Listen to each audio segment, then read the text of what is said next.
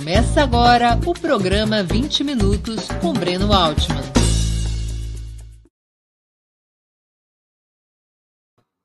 Bom dia. Hoje é 21 de março de 2022.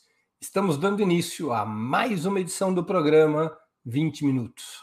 Nosso entrevistado será o cientista político Rudá Rishi. Formado pela PUC de São Paulo, com mestrado e doutorado pela Unicamp, Ritt atualmente é presidente do Instituto Cultiva, além de consultor em diversas entidades vinculadas ao setor educacional. Também é autor de diversos livros, entre esses Lulismo, pela editora Contraponto. Antes de começarmos a entrevista, quero pedir um pouquinho de paciência e atenção a vocês para o nosso imprescindível recado comercial. Opera Mundi é um veículo sustentado principalmente pelo apoio de seus leitores e espectadores. Sua contribuição financeira é decisiva para a nossa manutenção e desenvolvimento, ainda mais em um ano tão difícil como 2022. Há cinco formas possíveis de contribuição, pessoal. A primeira delas é se tornando assinante solidário de Opera Mundi em nosso site, com uma colaboração mensal permanente. Basta acessar o endereço operamundi.com.br barra apoio. Vou repetir, operamundi.com.br barra apoio. Segunda forma de contribuição, você pode se tornar membro de nosso canal no YouTube agora mesmo. Basta clicar na opção Seja Membro é, no nosso canal, na sua plataforma, está diante dos seus olhos, e escolher um valor em nosso cardápio de opções. Terceira forma de contribuição: durante a transmissão de nossos vídeos, você pode contribuir com o Super Chat ou Super Sticker. Se colaborar com o Super Chat nos programas ao vivo, sua pergunta poderá ser lida e respondida por nossos convidados. Quarta forma de contribuição: se você assistir nossos programas após sua transmissão, nossos programas gravados, poderá contribuir através da ferramenta Valeu é uma ferramenta que também fica ali bem visível no nosso canal no YouTube. Quinta forma de contribuição.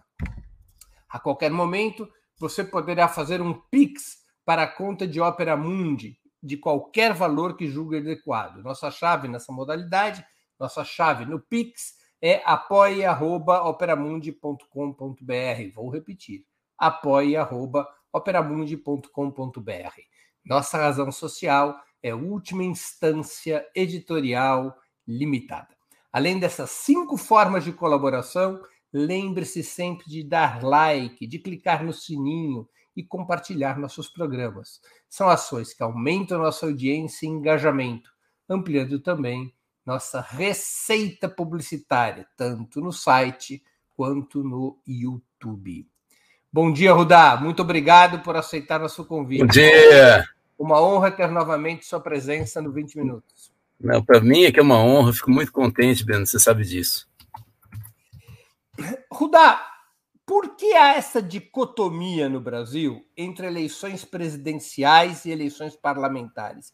Por que o PT elegeu por quatro vezes seguidas o presidente da República, mas nunca passou de 20% das vagas parlamentares, mesmo somando com as cadeiras dos demais partidos de esquerda e centro-esquerda?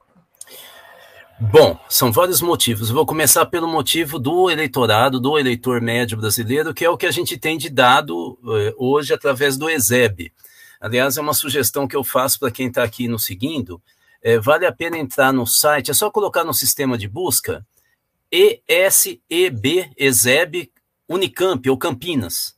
Você vai cair no site do ESEB, né, é, que é a, a, maior pesquisa nacional que a gente tem no Brasil, uma série histórica, com o eleitor é, em ano de eleição nacional, como vai ser esse aqui, como esse ano.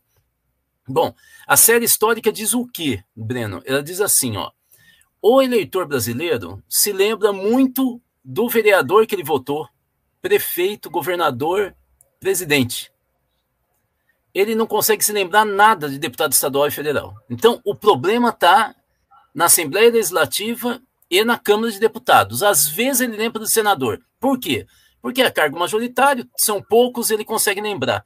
mas já não é tão fácil. É, agora, deputado federal e estadual tem um problema para o eleitor médio brasileiro. Ele não tem a menor ideia do que esse cara vai fazer na vida dele. E isso é um erro nosso.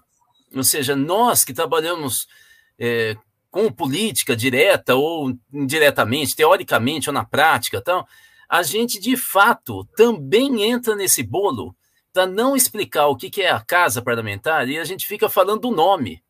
Então a gente acaba entrando no processo eleitoral também no feudo, sem a gente querer. É meio com. A gente vai sendo empurrado por uma, por uma espécie de fantasma que a gente não vê, vai puxando a perna da gente, de repente a gente está falando de nome. E o problema é que quando a gente fala de nome, se o eleitor médio não conhece aquele nome que eu conheço, se não sabe qual é esse, para que, que ele vai votar? Então, o que, que o Exeb revela? Que faltando 10 dias do pleito, como ele vai ser obrigado a votar? Aí é a hora que ele decide.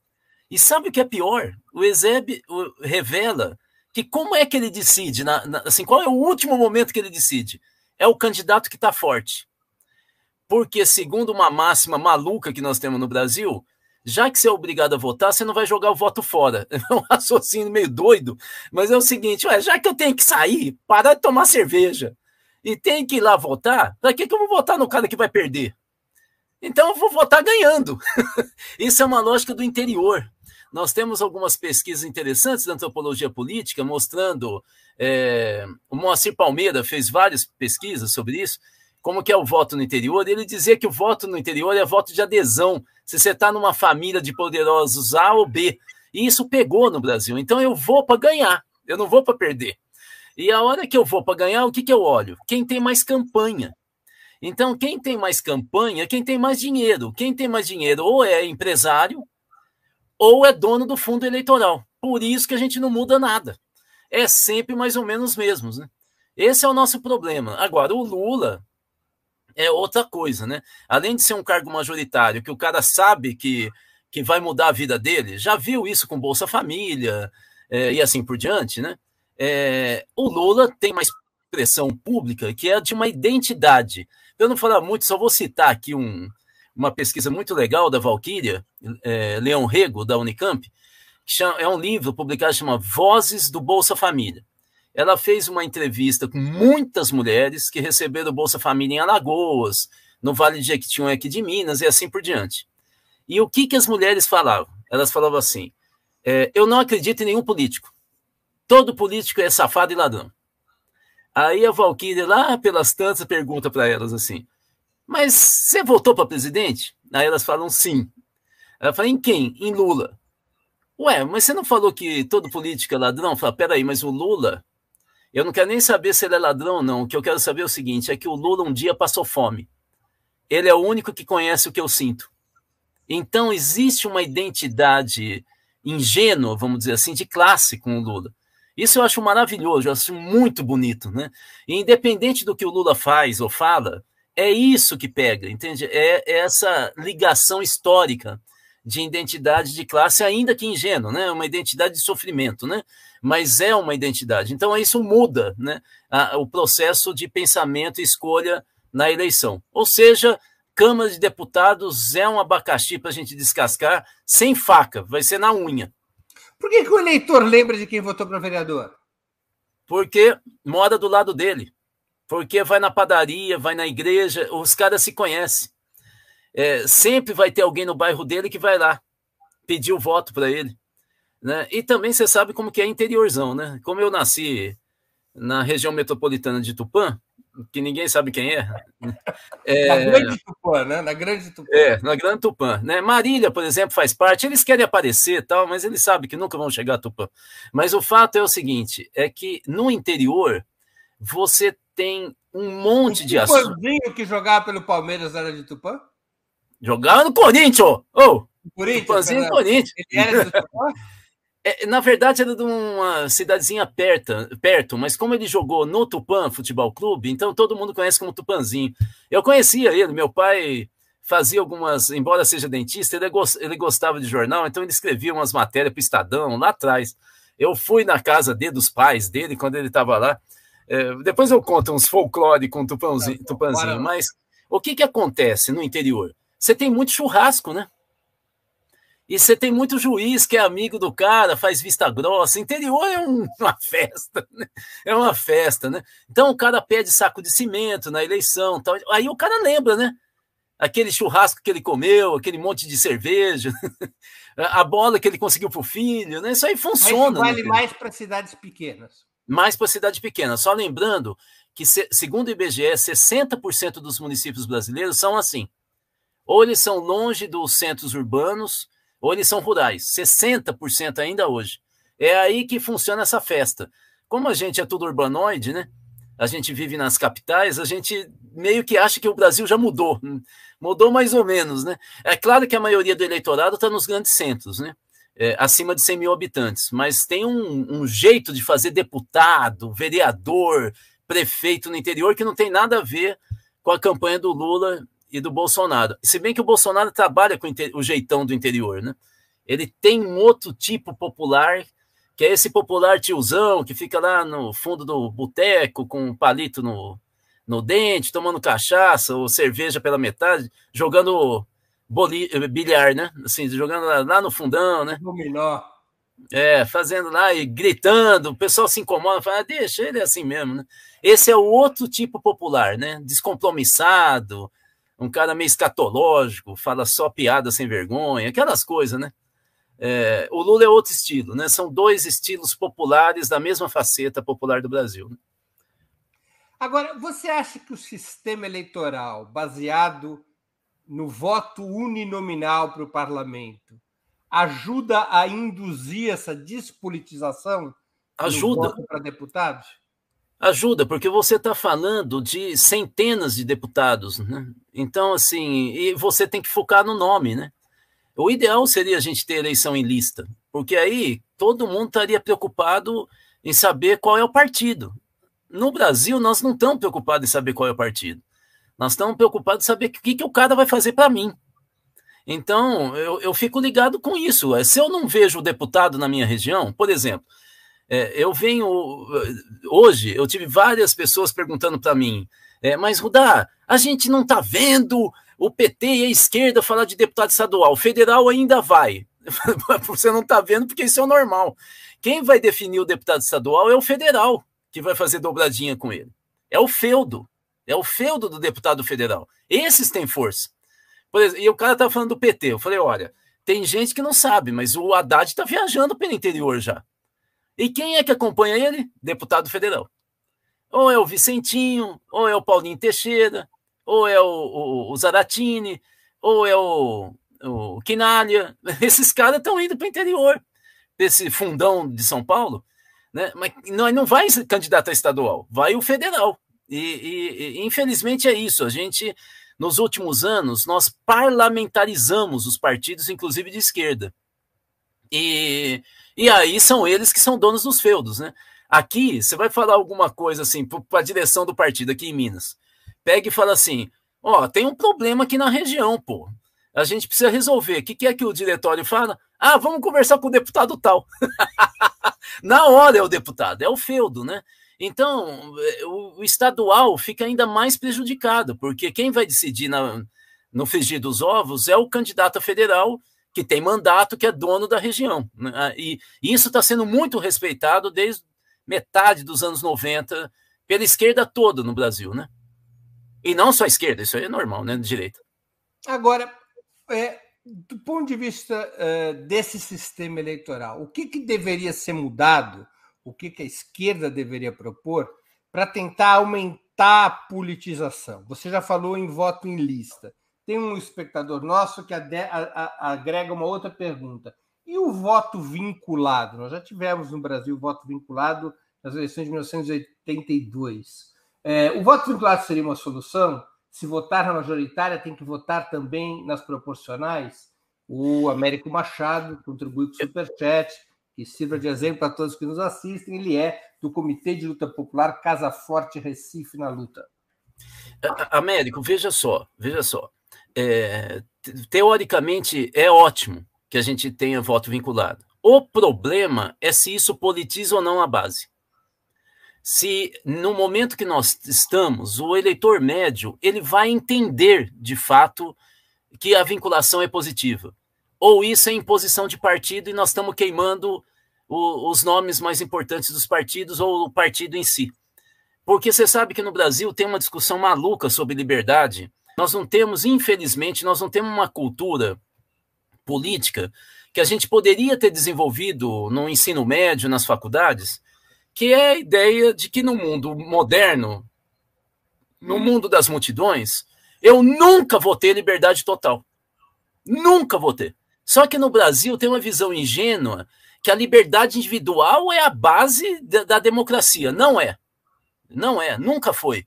Você imagina, eu tenho liberdade individual, eu quero dar um tiro, eu vou dar um tiro na pessoa. Ou então eu tenho liberdade para ter quantos trilhões de reais eu quiser, mesmo tendo um monte de gente passando fome. Não existe isso. O Sartre falava que o limite da liberdade individual no mundo moderno é a ética da liberdade. Ou seja, eu tenho que me conter para poder viver na, no mundo coletivo. Eu posso odiar o padeiro, mas eu sei que eu dependo dele. Eu não posso chegar e falar, dá o pão que eu quero, seu safado. Eu vou ser expulso da padaria e não vou comer pão nenhum. Então, assim, eu isso nós não temos essa educação é, política no Brasil. Tanto que quando eu vou começar a falar disso, normalmente, ou em curso, ou numa palestra, se eu percebo que começa a discutir isso, a primeira coisa que eu falo é o seguinte: então, deixa eu te explicar um negócio. Essa coisa de democracia que você está falando, liberdade individual, a gente tem que se reportar lá para a Grécia Antiga. Não sei se vocês sabem que político, a palavra político vem daquele que cuidava da polis. O contrário, no grego antigo, de, de político era idiota. Idiotias é aquela pessoa que só pensava em si. Então é o seguinte: vou falar o seguinte: quem fala de liberdade total é idiota. Eu falo que eu tenho que aprender a me limitar para poder conviver com o diferente. Isso, inclusive, está na psicanálise, em Lacan. Então, eu acho, Américo, que a ideia é boa, mas a minha preocupação é: será que nesse momento, sem uma educação política clara, sem a gente debater para valer o que, que é um partido, como que a gente vota numa pessoa, a gente não está voltando só pelo asfalto, também estamos na frente de casa. Nós estamos voltando para a cidade do país. Enquanto a gente não sair dessa lógica muito individualista e clientelista, se a gente jogar agora o voto vinculado, os caras vão ficar com raiva. Falar, pô, eu gosto do Lula, mas eu gosto do Zé Mané, que eu não sei nem qual é o partido dele. Agora você é obrigado a votar? Isso aí é o pessoal que está querendo. Porque na urna eletrônica na prática, seria na hora que você vota para presidente num partido, não parece mais. varia a lista só para candidatos daquele partido. É isso aí. Eu acho que é ótimo, mas a gente não chegou ainda nisso. Mas tem um monte de questões que a gente poderia já começar a pensar em reforma política que muda o voto e a gente começa a politizar. Por exemplo, proibir mais de uma reeleição para parlamentar. Por exemplo, a gente é, é, é, aprovar, acabar com, com, com impeachment, com o estatuto do, do Instituto do Impeachment, que é uma lei porcaria, muito mal feita, elitista, que aliás o Senado acaba de montar uma comissão para reformar essa lei de 1950, que é uma porcaria, e ao, no lugar do impeachment a gente colocaria o, o, o, o que nos Estados Unidos chama recall, né? que aqui no Brasil chama revogação do mandato eletivo. Revogação de todos os mandatos. Todos. Na metade do mandato, a gente não está gostando do que o cara está fazendo. O único país do mundo que tem esse mecanismo da presidência até vereador chama-se República Bolivariana da Venezuela. É, exatamente. Então nós temos que adotar isso. Porque o que eu fico chateado, Breno, é que fica todo mundo assim, ó. É, é, é, porque fica contra o Maduro, contra o Chaves. Eu acho bacaninha isso. Só que mais importante do que o Maduro e o Chaves são as políticas coletivas que o país é, deliberou. E ninguém no Brasil sabe. ninguém, quer dizer, ninguém é exagero. Não, o pessoal não estuda, não vai ver. E tem alguns estudos, eu estou tentando achar aqui. Oh, meu Deus, eu não sei se você assiste de vez em quando minhas lives. O pessoal adora ficar tirando um saco. Toda vez que eu vou procurar livro, eu nunca acho. Aí o pessoal fala que eu sou mentiroso, que não tem livro nenhum. Mas aqui está o livro, eu não sei se você conhece esse livro. Do Alessandro Soares. Eu comprei lá na Tapera Taperá, no centro de São Paulo, lá do uhum. Antônio. Interessante, não conhecia. O, li, o, livro é meio gordo. significa que é caro, mas vale a pena, sabe? Vale a pena a gente ter, porque aí você vai ver o que é que foi votado. Qual é a lei que você tem no Equador, na Venezuela, que a gente fala demais. A Bolívia também tem umas coisas bem bacanas, né? É, então é nesse sentido. Eu acho que a gente tinha que definir algumas propostas, e não coisa de jurista. Eu gosto muito do Fábio Conde Comparato. Mas o problema é que ele já formula a Constituição inteira. A gente precisa fazer política. A gente precisa discutir. Não é propor. Propor, nós temos um monte de cabeça brilhante no Brasil. É, a gente tem que abrir o debate político. Então, pegar duas ou três ideias que daria para a gente, então, trabalhar essa o proposta. Voto em lista seria uma delas. Ah, eu acho. Voto em lista é, é fundamental para a gente começar a levar Explica a sério. para a nossa audiência como funcionaria o voto em lista. Voto em lista significa o seguinte: o partido define uma lista e nessa lista ele define a prioridade, que são aqueles nomes que de alguma maneira ou tem a história do partido ou são a direção do partido. O, o partido define os critérios para ele é colocar. Uma lista ordenada. Uma lista ordenada, não é? Claro, um partido mequetrefe, assim, tipo União Brasil, vai ser por ordem alfabética, mas um partido mais organizado, que tem uma cultura política, né, tipo PT, PSOL, vai ser por ordem de importância das correntes, dos cargos, é, e daí, do, e daí é, é, é, isso, e por critérios ideológicos, né? Negros, mulheres, indígenas, ele vai definir os critérios internos e vai organizar a lista talvez representação regional, né? E vai definir a lista. E aí o partido vai recebendo voto, aquela história do co coeficiente eleitoral, é, eleitoral, aí ele vai definindo, vai preenchendo a, a, os, o, a, os vazinhos, né? Para eu ter um, um vereador um deputado, eu tenho que ter 30 votinhos. Então, aí, encheu um, é o primeiro da lista, está eleito. Encheu dois, vem o segundo da lista. Então vão enchendo os vasinhos, e aí você vai. É a lista que define. Isso é muito importante, até para jornalista. Ao invés dele falar quem é que está mandando, ele vê a lista, ele sabe quem está mandando. Você sabe o que é o partido. Você sabe que, quais são os critérios do partido. Né? Então, por exemplo, o MDB. Se tivesse lista, a gente ia saber que quem manda na lista não é o Centro-Sul no MDB, é o Nordeste, o Norte ou então no Centro-Sul, são aqueles políticos que, que não são exatamente os quadros políticos do país. Né? O MDB hoje é isso. Né? Ele é comandado pela periferia econômica e política do país. Né? Só para dar um exemplo. Agora, como evitar no voto em lista, que é a crítica que muitos fazem, Rudá, a partitocracia, ou seja, que as direções dos partidos façam a bel prazer sua lista, defendendo seus postos sem participação maior da sociedade ou da base da, do próprio partido? Olha, esse é um debate complicado. Os, eh, de, deixa eu fazer assim, é a única teoria seis que eu vou fazer aqui. É, existe na ciência política uma divisão meio assim genérica. Eu vou fazer uma divisão geral, arbitrária, tem várias, né? que são os institucionalistas e os socialistas. Né? O que quer dizer isso? Né? É, é, os institucionalistas avaliam que o, a, toda a leitura da política e a importância da política está nas instituições políticas, no Estado, nos governos, nos partidos. Ponto. Né? É, nas casas parlamentares, portanto. É aí que está. Né? Nesse sentido, esses, os institucionalistas acreditam, portanto, que a solução para isso é a gente ter é, voto distrital misto.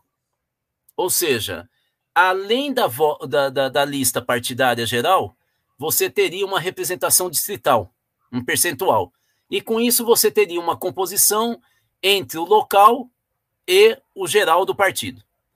Nós, dessa segunda visão, que alguns chamam de movimentalistas, outros societalistas, tal, nós acreditamos na organização da sociedade civil, porque quase todos nós, de alguma maneira, temos algum tipo de filiação com os europeus latinos, né? No meu caso, eu tenho uma história, não é só isso, obviamente, com 59 anos, eu já li mais do que dois livros, né? mas tem uma ligação muito forte com Gramsci, né? Eu fui de um partido, o, o, o, o, sucessor do Partido Comunista Italiano. Eu fui filiado né, na, na DS, né, demo, os democráticos de esquerda, né, que infelizmente acabou. Infelizmente acabou feio. Acabou se juntando com os liberais da Marguerita. Aí eu falei: não, não é comigo, não. Ele virou Partido Democrático. Aí foi demais. Falei: fico aqui, tchau. Mas de qualquer maneira, é, é, é, é nós acreditamos, então, que é necessário que a gente construa a hegemonia política. É, um, é uma frase que, que o Gramsci dizia, que a gente, quando a gente criou o PT, falava toda hora, em toda reunião, a cada 10 reuniões a gente falava 11 vezes isso, é, é a ideia de que a gente pode ser poder sem ser governo. Que eu acho que, infelizmente, é, o institucionalismo pegou o Lula meio pelo pé, ele ainda não percebeu, e ele vem construindo, sem falar, é, a frase ao contrário. É, é possível ser governo sem ser poder. Qual que é a ideia? É que você, se você conquistar os corações e mentes, você pode ter um poder popular, né, da cultura popular, dos valores tão forte que mesmo que você tiver um governo de direito, os caras não conseguem andar com muita facilidade. Né? O caso da Dilma, da, da segunda da reeleição, foi isso. Ela era governo e não conseguiu andar, porque ela não tinha poder. O PT teve poder na década de 80 e quase toda a década de 90 do século passado. Era muito difícil naquelas duas décadas alguém ter coragem de falar que era de direita. Hoje, os caras falam que são de extrema direita. E, e ainda fala que a liberdade de, de expressão fala do nazismo. Então, você vê como as duas décadas desse século inverteram a hegemonia das duas décadas finais do século passado. E aí tem a responsabilidade do PT. Né? Não tem como. O PT é o maior partido, o mais importante da política nacional dos últimos 40 anos. Não tem nenhum partido que chega perto. Claro que os meus amigos do PCB, do PCdoB, querem me matar quando eu falo isso, né? Os do PSOL parece até que não ficam tão irritados. Vai ver porque é filhote do PT. Mas do, os do PCB, do PCdoB, se eles pudessem, eles me batiam o dia inteiro. Porque é verdade, pô. Assim, o PT é o maior partido, é o mais importante. Não é, estou falando da esquerda. Eu estou falando aí. Não, eu vou criticar. Eu vou criticar quem? O PSTU? O que, que eu levo? O PCO? Pô, eu vou criticar é quem tem poder, é o PT, né? porque é aí que está o futuro do país. O que eu acho é que é isso, nós devemos pensar numa forma que a gente consiga atrair o eleitor, o cidadão, para pensar a política e a representação. Tá, então mas, não é. Ah, perdão, eu ia voltar então, à questão, é mas como garantir que é uma pergunta. Fazendo trabalho político fazendo trabalho político. Não tem, não... Não, tem, não tem, não teria que ter uma regra, para na Argentina você tem as passos, né? Que é a prévia em que todo mundo vota para escolher a lista de candidatos. É, então, mas veja, de novo, é, é, eu acho que a gente não pode escolher um atalho pela lei. Aí é a visão institucionalista. Pela regra a gente funciona. Não é verdade. Eu, eu presto consultorias para montagem de orçamento participativo. Né? Fui consultor do governo da Marta, Suplicy em São Paulo, do, do, do, do de Recife, de vários, da, de, de, na Bahia, de vários, várias cidades. E aí o que, que você via? Você via que na hora do vamos ver, na hora da plenária, se você não tivesse uma estrutura política e organizativa nos bairros, Sabe quem é que jantava? Ou era corrente organizada ou era vereador. O cara colocava um monte de gente no ônibus, com, pagava um sanduíche e lotava a plenária. Em Recife foi a única cidade que eu vi do governo do PT que tentou criar uma série de inovações muito bacanas para tentar contrapor a essa organização, é, vamos dizer assim, cartorial, que chegava nas plenárias e jantava tudo. Então, é, eu acho que, de novo, para mim não tem atalho. Para mim é trabalho político. Sim, eu... você acha que não, não deveria ter uma. Aí regra... sim, depois sim. Depois sim. A regra vem depois. Quem escolheria a lista? Então, a regra vem depois. Se eu falar quem escolhe uma plenária, eu encho a plenária. Olha, olha o que aconteceu no Chile agora. o presidente do Chile seria do Partido Comunista chileno. E acabou elegendo o Boric, que é um menino muito bonitinho, tal, não sei o quê, mas ele é moderado. Ele é um moderadinho. Quer dizer, nós vamos ver. É só ver a política econômica dele, quem está lá, nós vamos ver. Claro, é muito bacana ter a neta do Allende, é muito bacana o discurso dele, meio identitário, eu acho assim, bonitinho mesmo para caramba, meio ambiente e tal. Ele é do século XXI, né? não tenho dúvida nenhuma, acho isso muito positivo. Mas do ponto de vista da cultura de esquerda, ele é muito moderado. Né? Assim, ele, ele, ele é muito macio, entendeu? Então, assim, ele é mais ursinho. Entende? Eu não quero ursinho, eu quero um tigre, entende? É, fazendo a política desses países. E, e, por que, que ele saiu candidato? Por que, que ele saiu candidato? Porque ele ganhou um raio de uma, de uma prévia super mal feita que o Partido Comunista Chileno ingenuamente topou e aí dançou. Por quê?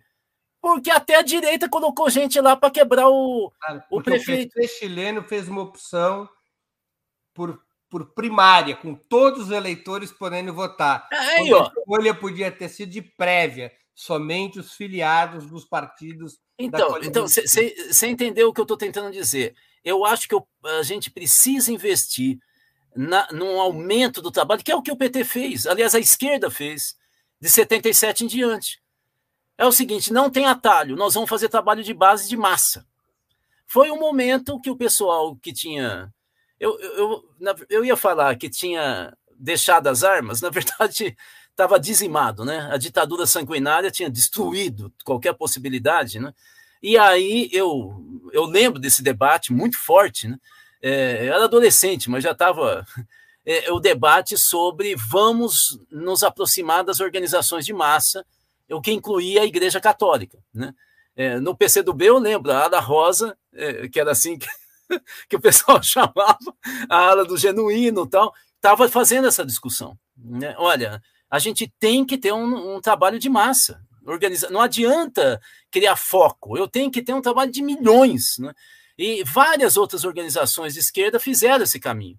E, e foi bom, porque nesse momento a Igreja Católica tava, brasileira estava caminhando para a teologia de libertação. Então tinha ponto de contato. Né? Nós tivemos várias ONGs que se alimentaram dessa unidade, como é o caso da FASE, que tem a sede no, no Rio de Janeiro, trabalha na Amazônia tal, né? Mas não foi a única, foram muitas, né?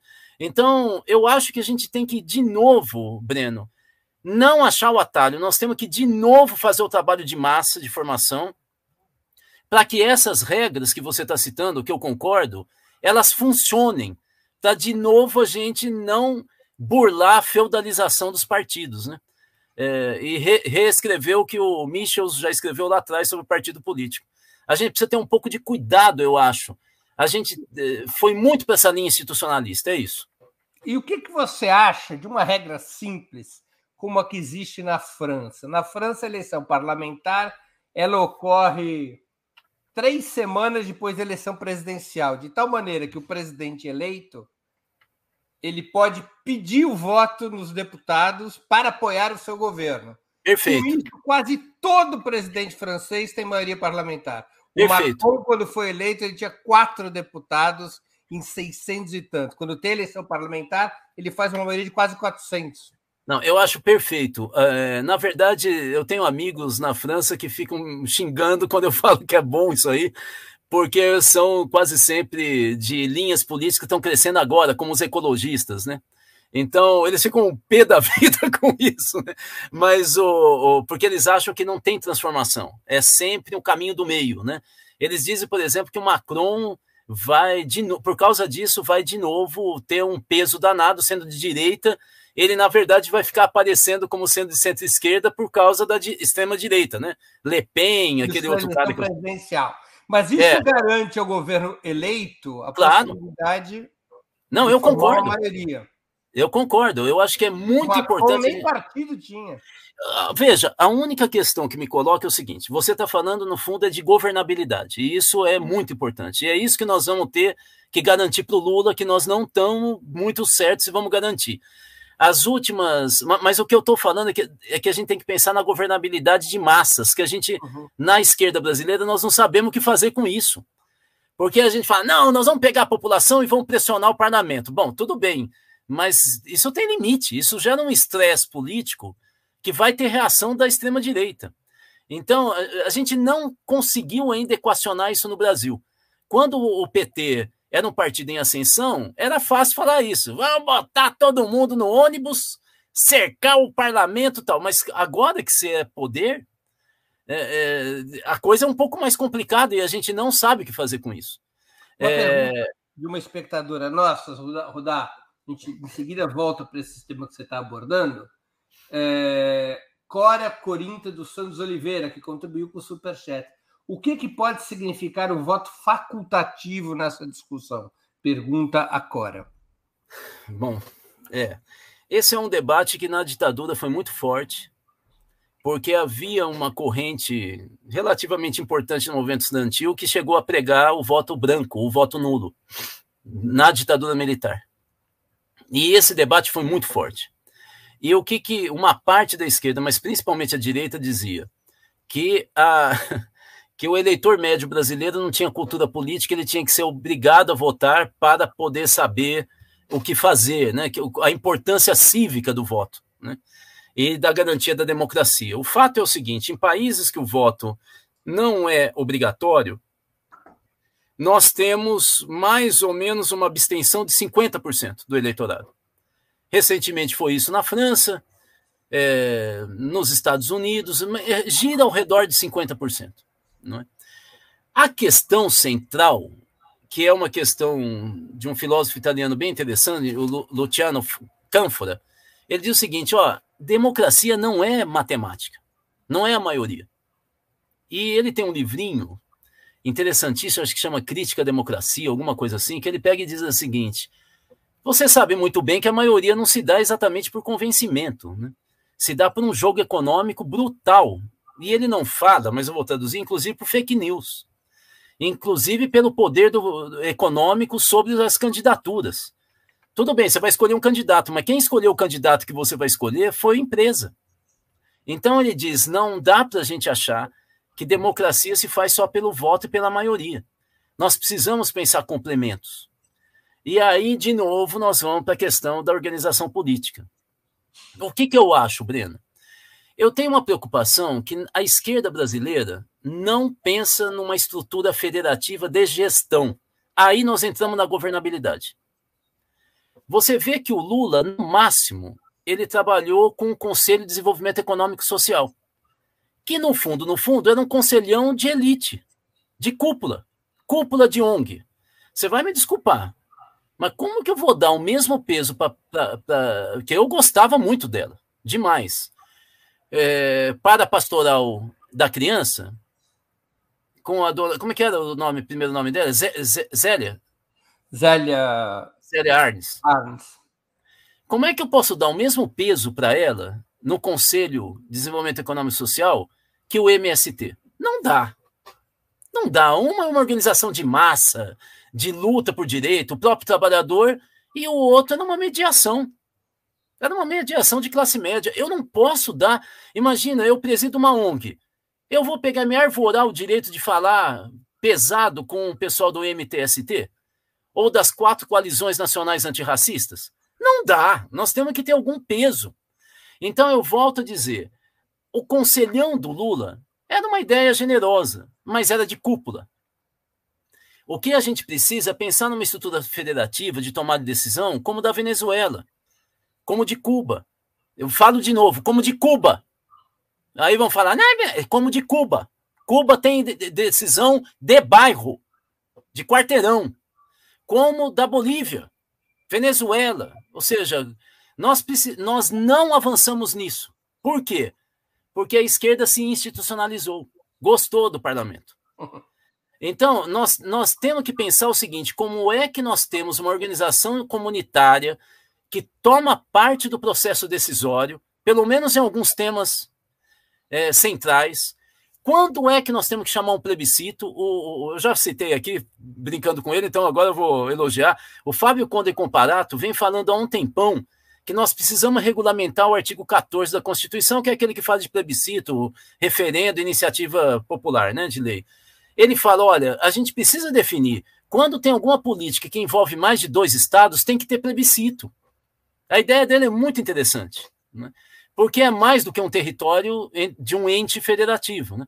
Então, assim, nós precisamos ter uma lógica de tomada de decisão em que a população participe para além do voto num candidato. Aí nós vamos politizar. E aí nós vamos conseguir ter uma cultura da governabilidade popular do, do, do eleito. É, é, por exemplo, todo o ciclo orçamentário, eu acho que tem que ter um referendo. Se não todo, pelo menos o PPA e o orçamento, que é chamado LOA, Lei do Orçamento Anual. Eu acho que tem que ter um, um referendo. É uma lei. E o presidente é o deveria ter poder de convocar plebiscitos e referendos? Eu acho. Eu, eu acho que até o Congresso, mas aí tem que ser exigência. Tem que ser exigência. Essa é a lei maior que vai definir a vida das pessoas no ano seguinte. Eu preciso, a lei que o Congresso votou tem que ir para referendo. Sabe por quê? Porque aí o deputado vai pensar três vezes, porque o eleitor vai saber o que ele fez. Claro. Entende? Então, aí eu politizo e eu começo a mostrar como o deputado é importante. É Você acredita que as federações partidárias poderão ajudar nessa politização e ampliar a bancada de esquerda no parlamento? Você vai me matar, mas eu acredito. Eu acredito que a federação partidária é um dos elementos, o menorzinho. É um cisco. Mas cá entre nós, Breno, saber que nós podemos enquadrar deputados de direita que está no PDT, no PSB, eu ainda acho que no final eles vão entrar. Não sei se agora eu ter condições de ter um peso na federação, se tudo der certo, com o pessoal do PSOL e do PT e do PCdoB tentando falar duro junto com o pessoal do PV e da rede. Opa, houve aqui uma pequena interrupção. É...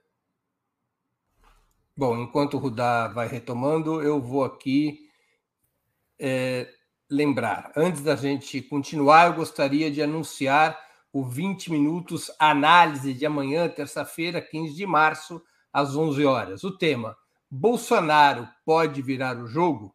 Eu vou falar sobre as últimas pesquisas eleitorais e a situação atual da disputa presidencial, com Lula destacadamente à frente do ex-capitão em todos os cenários. Afinal, Bolsonaro está eleitoralmente morto ou ainda respira e pode é, oferecer riscos à candidatura de Lula.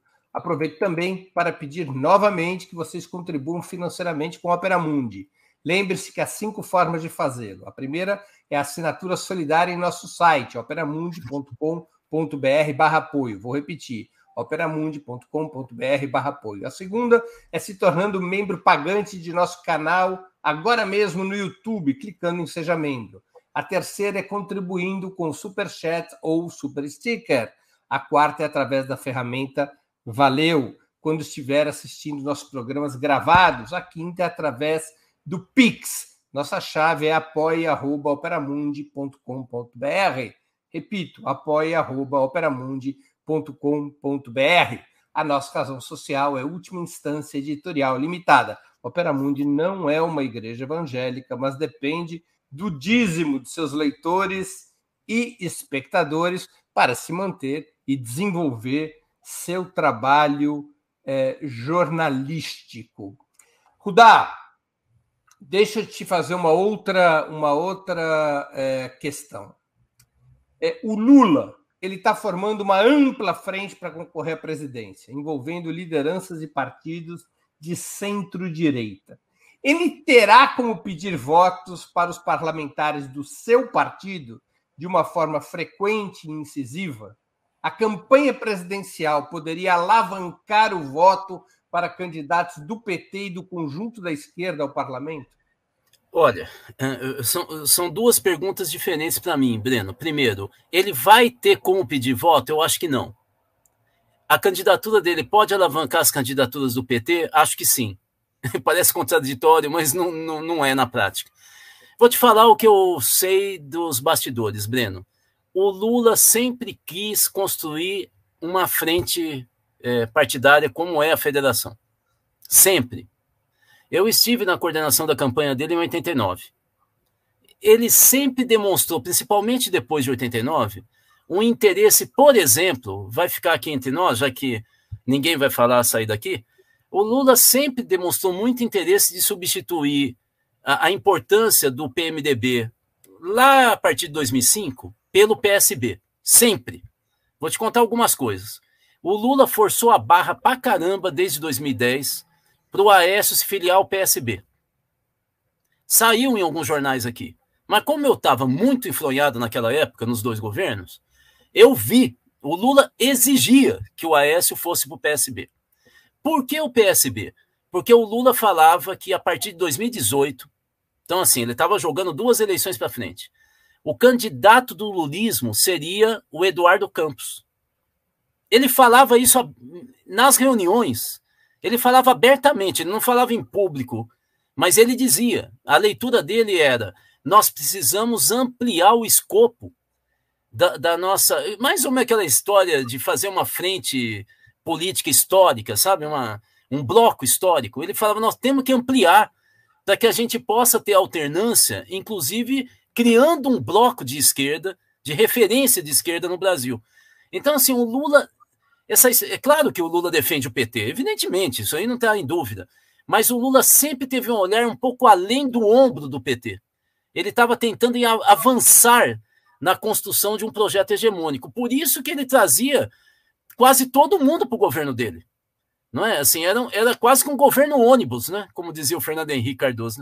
Né? É, é ficava fora quem? O, o, o PFL-DEM, o PSDB e o PPS que eu me lembre. O resto estava tudo dentro do governo, que tinha representação parlamentar. Estava tudo dentro do governo. Na Bahia, o pessoal fica desesperado com a briga agora do Jacques Wagner com o Rui Costa, é, porque envolve o vice, que vai agora para a chapa do, do ACM Neto, candidato a senador, mas o pessoal esquece que o governo Jacques Wagner, o segundo partido mais importante é do PP do Arthur Lira. Então, assim, isso estava na leitura do Lula. Então, de novo, vai ser fácil o Lula pedir eh, voto para deputado federal do PT? Para senador, talvez, mas para deputado federal? Não. O Lula vai estar tá travado. Né? Em vários estados ele vai estar tá travado. Agora, isso significa que uma campanha do Lula vai diminuir o potencial de voto para o PT, para deputado federal? Não. Porque os petistas vão fazer campanha é, vinculada. Nós vamos ter o discurso vinculado. Né? Melhor seria se o Lula pudesse falar, né? mas mesmo assim seria difícil por causa dos feudos que eu falei, regionais. Né? Eu acho a, a projeção qual é? Que o PT faz ao redor de 100 deputados. É, é isso que mais ou menos se projeta. Né? E que o bloco de centro-esquerda, envolvendo, portanto, até PDT, aqueles que eu falei aqui, é, fariam em torno de 200 deputados. É isso que está se projetando. Se o, Lula, se o bloco que vai apoiar de fato o Lula fizer 174, não tem mais chantagem do impeachment. 172. Cento e quanto? 172. 171 ah, sou... já, já resolveu. Eu, a, minha memória, a minha memória, bicho, sinceramente, se for por memória, eu perco até de lesma, mas com facilidade. Ah, 172. 172. 172. Mas acontece que para a emenda eh, constitucional, são 304, é isso? 308. 308. Não, já falei, não adianta. 308. Então, o Lula, se tiver os 200, que é a projeção que eu vejo os partidos, esses partidos fazerem, o Lula precisa ainda de 108. Aí ele nada. Aí ele consegue nadar. Então, é, é um pouco nisso que o Lula está mirando. Por quê? Porque hoje ele é institucionalista. Você vê que ele demora horas falando com o, o Márcio França e ainda leva um, um chapéu do Márcio França. Eu vou te falar, Breno, eu raramente fiquei tão irritado nos últimos anos como essa reunião do Lula com o Márcio França. Cara, nós que já coordenamos campanha, deixar o Lula passar essa vergonha, sair da reunião com esse cara, com ele falando grosso e o Lula miando, não é possível. O cara vai ser presidente da República. Você não pode preparar uma reunião assim. De jeito nenhum. É, não, bom, é inadmissível para mim um partido do tamanho do PT comer mosca como foi nessa reunião. Né? Mas o Lula demora horas nessa reunião e não tem horas de reunião com as feministas. Isso diz algo, entende? É a cultura institucionalista que dá valor, mais valor para a cúpula partidária do que para a organização popular. É? Então, eu acho que. Eu não estou falando que, que tem que ficar discutindo a mesma pauta, eu estou falando de sinalização para a sociedade, entende? Sinalização. Então, é isso que eu estou querendo dizer. Ah, ah, mas eu acho que a gente ainda tem como virar o jogo. Acho. Udá, a deputada e ex-prefeita Luísa Irondina, em entrevista recente aqui no 20 Minutos, na semana passada, ela afirmou que deveriam ser recusadas alianças espúrias no parlamento com partidos que não pertencessem ao campo democrático e popular ou que fizessem exigências é, contraditórias com o programa democrático e popular numa situação de governo de esquerda e que a governabilidade poderia ser garantida pela mobilização popular. Você está de acordo com esse ponto de vista? Tô, antes de mais nada, porque eu sou amigo dela. Aliás, não, ela, ela, ela, falou muito bem de você na entrevista. Né? Não, eu gosto muito da Luísa, ela sabe disso. Eu gosto demais dela. Eu fui do governo dela, acho uma pessoa sensacional, tal. É, bom, mas eu vou agora sem essas coisinhas de, de, de domésticas. Vamos lá. É, até por coerência, pelo que eu falei, o que a gente está conversando eu e você aqui seria o, o correto, não é? nós estamos falando de voto em lista, nós estamos falando da unidade ideológica, programática de, de uma eleição. Então, evidentemente que não tem como você ter um vice como o Alckmin é, falando de grosso num, go num governo, porque ele não vai ser só vice. Ele vai ter estatal na mão dele, ele vai ter cargo de confiança. Então, então nós vamos estar vitaminando com o nosso voto a, a, a permanência e o poder do Alckmin, né? que, por sinal, tem como um dos filhotes dele o Márcio França, que ficou brincando com o Lula naquela reunião que eu falei. Bom, acontece, Breno, que as estruturas internas do PT estão fragilizadas. Então, o Lula manda e desmanda. O que, que eu quero dizer com isso? Que eu tive aqui naquele outro encontro que eu falei: olha, infelizmente para mim, isso aí já está dado. O, o vice é o Alckmin. Eu vou ficar dando murro em ponta de faca? Se eu começar a dar murro em ponto de faca, eu acho, eu estou prejudicando a campanha do Lula junto ao povão. Porque vai ficar uma coisa meio confusa. E vai ter militante que se ferrou no governo do, do Alckmin, que vai começar a ter dúvida se vai votar na chapa. Isso não pode acontecer, porque o projeto é maior.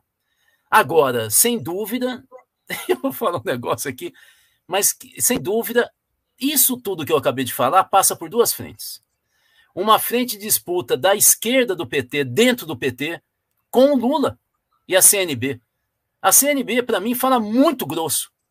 Tá na hora desse pessoal fica, fala, tá, ficar mais manso. A CNB não pode ter o poder que eles têm, que é um poder discricionário. Não pode ter esse poder de jeito nenhum. Somente para quem não sabe, CNB é uma sigla que quer dizer construindo um novo Brasil, é a corrente majoritária do PT desde 1995. São 27 anos que ela tem a maioria do partido. Né? Antigamente chamava campo majoritário e depois de 2002, 2000, é, 2005 talvez, passou a chamar Construindo o Novo Brasil. É, pois é. Então, eu acho que esse é um problema grave. Grave. Por quê? Porque aí dá uma chancela para o Lula fazer o que ele quiser, sendo que o PT foi criado como um partido de trabalhador que construiria na sua prática interna a estrutura do novo poder da democracia popular. Então, assim, é, nós estamos destruindo essa escola, essa escola política. Mas é óbvio que não é só um problema da esquerda do PT, é um problema de, da esquerda que está fora do PT, mas que respeita o PT como partido de referência política do campo de centro-esquerda e esquerda do país. Então, é o meu caso. É? Então, isso significa o quê? Que nós temos que construir uma, uma, um clima e uma situação política fora do PT, das instâncias de decisão do PT, que obriguem as instâncias de direção do PT e da campanha do Lula a pensar duas vezes. Tipo, se nós temos o MST lançando candidaturas, se nós temos as quatro coalizões nacionais antirracistas, se nós temos as organizações feministas, o pessoal do semiárido nordestino, se nós temos articulações nacionais para discutir o programa, é, questão é, da, da, da agroecologia, é lógico que o partido sabe disso e vai falar, gente, vamos com calma, porque se a gente continuar excluindo esses caras, eles vão dar problema para a gente. Eles vão votar na gente, mas eles vão dar problema. E cá entre nós, lembra como que foi o final do governo, do governo Dilma, depois de 2013? É isso aí. Nós precisamos colar os caquinhos.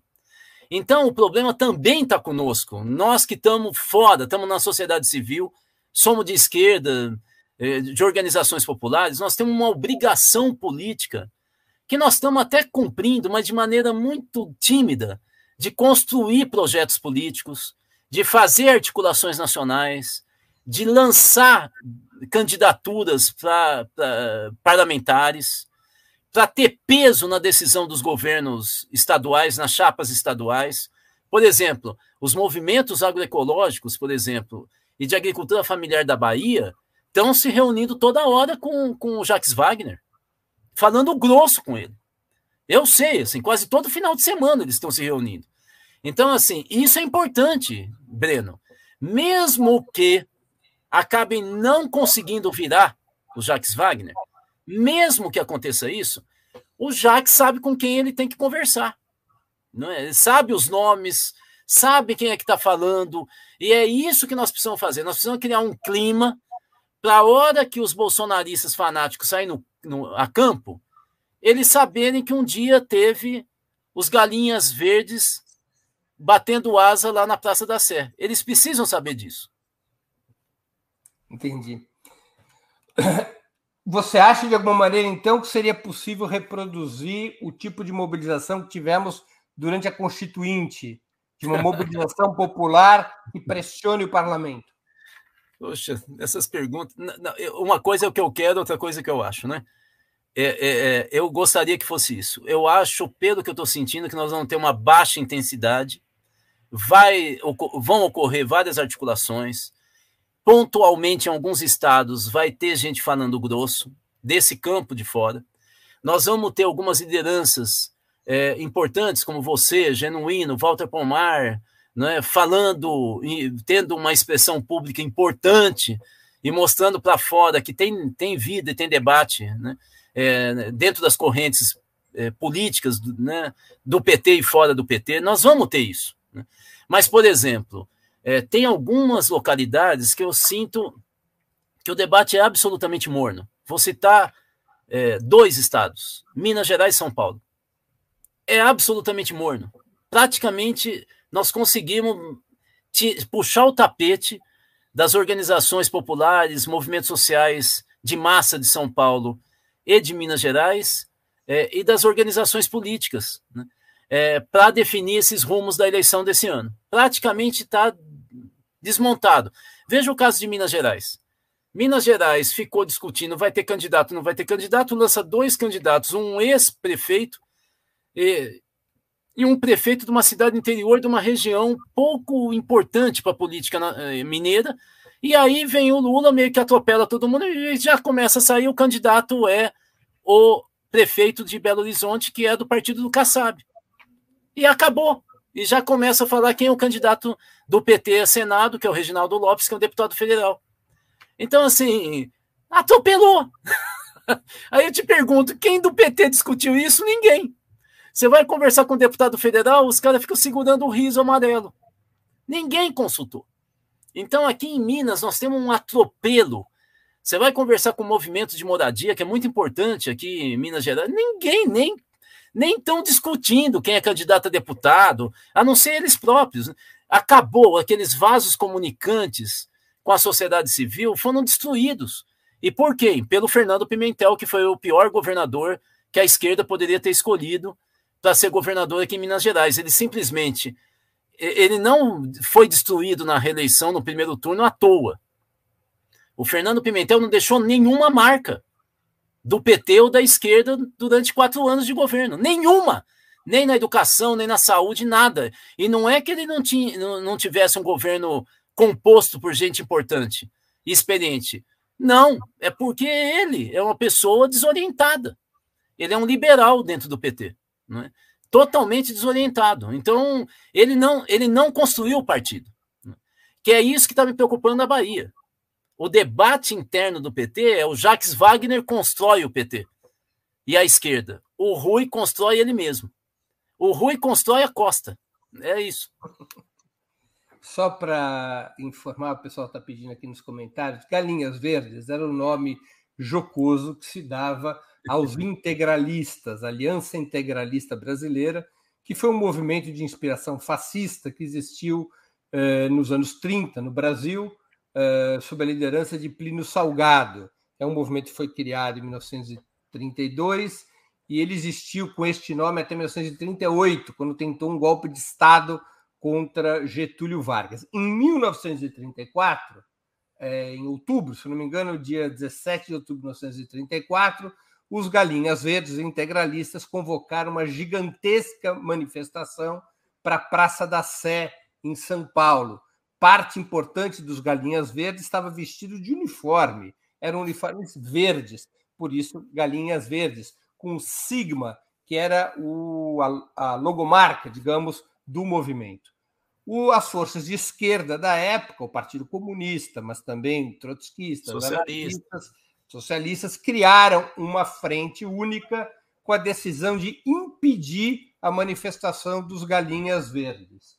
É, parte, é, essa frente única, além de mobilizar gente para impedir a manifestação, é, autorizou, consensuou um braço armado dessa frente única, que ficou sob responsabilidade do PCB, dos chamados grupos especiais do PCB, formado por militares vinculados ao partido, chamava-se Setor Anti-Mil, setor antimilitar do PCB, e atacam a manifestação dos Galinhas Verdes. Houve uma confrontação armada com os Galinhas Verdes, que desesperados saíram da praça tirando seu tirando a camisa para evitar a chuva de balas que vinha por parte da Frente Única. Por isso esse episódio ficou conhecido como a revoada dos galinhas verdes.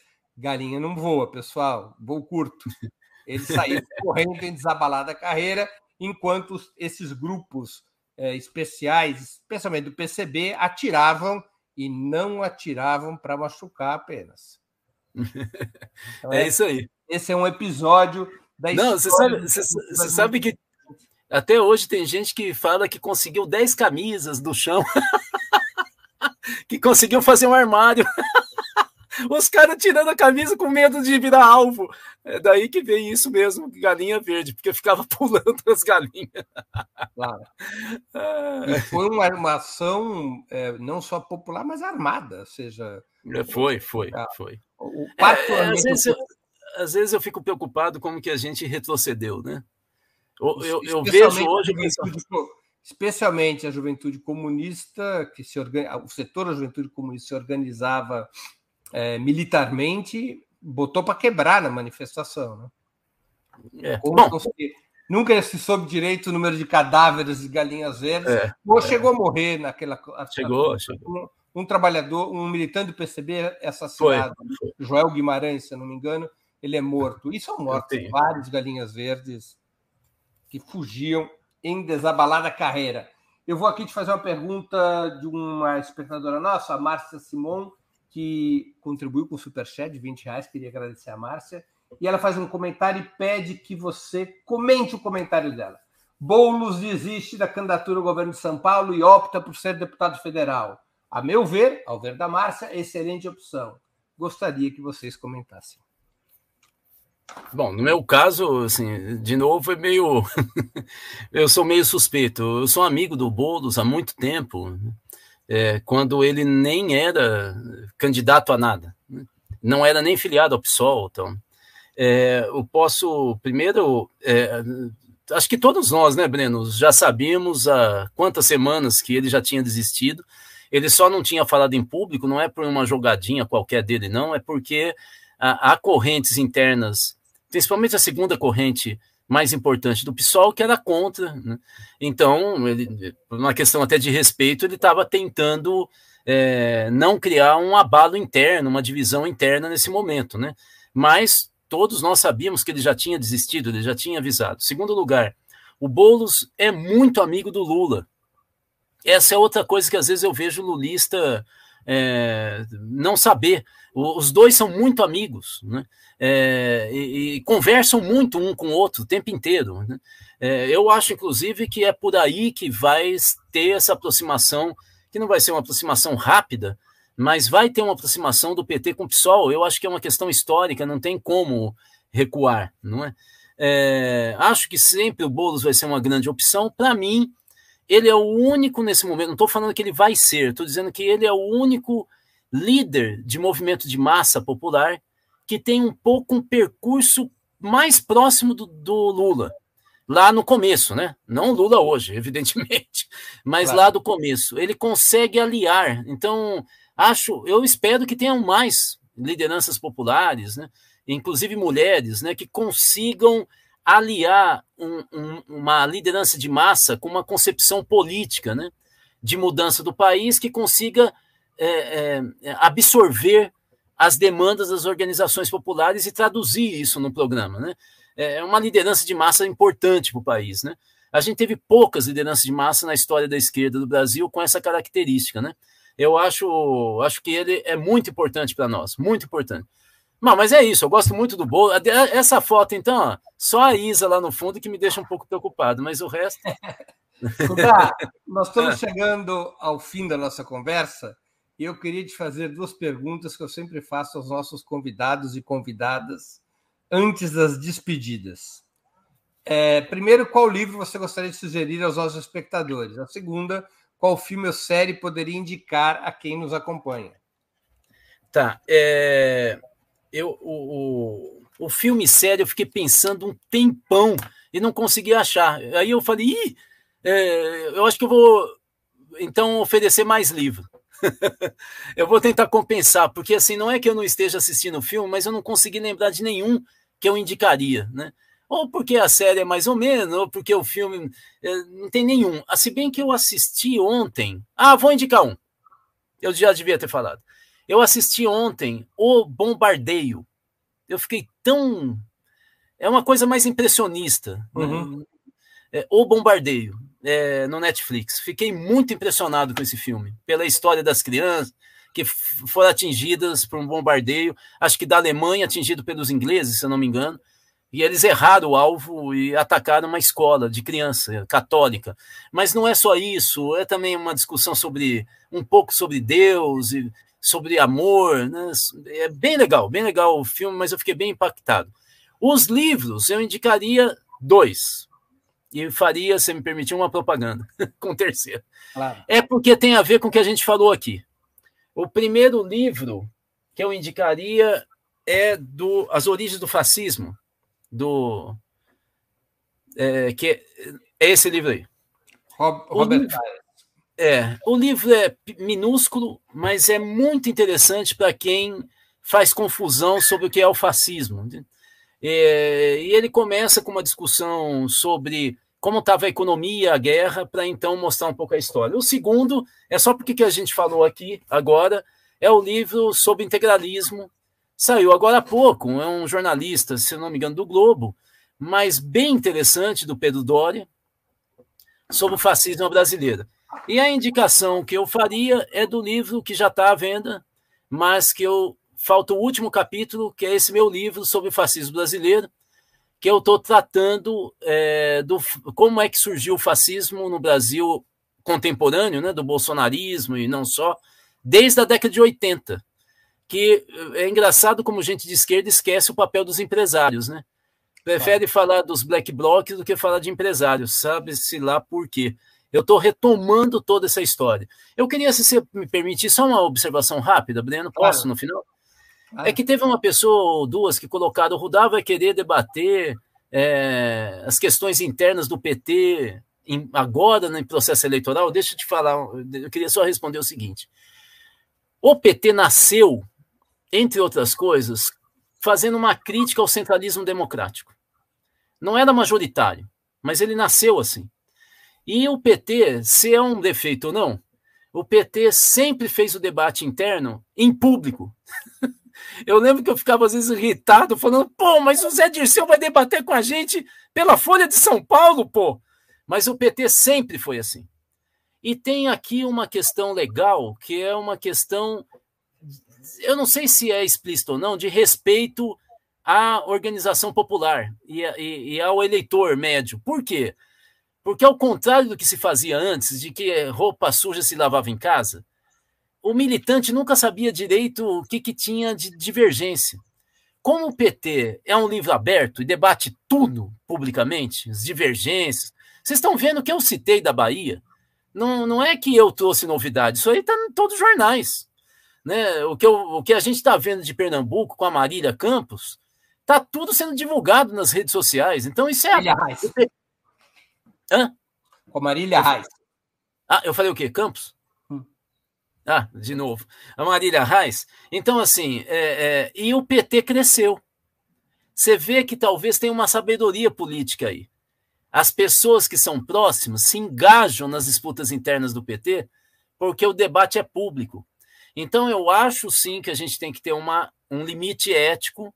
Em primeiro lugar, nós nunca vamos colocar em público aquilo que não está em público. Mas se aquilo que está em público tá, foi já colocado pelas partes né, que estão em debate, nós temos a obrigação de explicar da militância. Ó, a diferença está aqui, ó. É isso aqui que está diferente. Porque é assim que a militância se engaja. Ao contrário do senso comum, a militância petista e que está sob influência ou que é simpatizante do PT sempre aumentou o engajamento nas disputas, nunca se afastou. É isso, muito obrigado, Breno. Eu que agradeço. Como sempre, é super importante para mim estar aqui com vocês. Espero ter contribuído e ter sido útil. Certamente. Eu que te agradeço, Rudá. E agradeço também as duas perguntas que não puderam ser feitas, que passou do tempo. A Cecília MB, que contribuiu com o Superchat, ela sempre contribui, e outro que também sempre contribui, que é o André Vinhal. Agradeço aos dois. Na próxima oportunidade, as suas perguntas serão lidas. Também agradeço a todos e a todas que assistiram esse programa, em especial aqueles que puderam fazer contribuições financeiras ao nosso site e ao canal de Ópera Mundi no YouTube. Sem vocês, nosso trabalho não seria possível e não faria sentido. Um grande abraço a todos e a todas.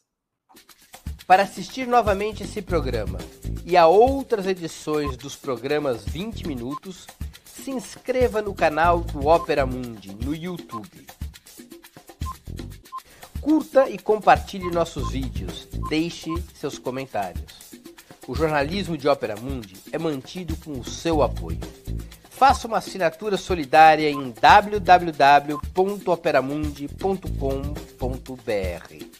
Com um pequeno valor mensal, você nos ajuda no desenvolvimento de um jornalismo independente e de qualidade. Obrigado pela audiência e até a próxima.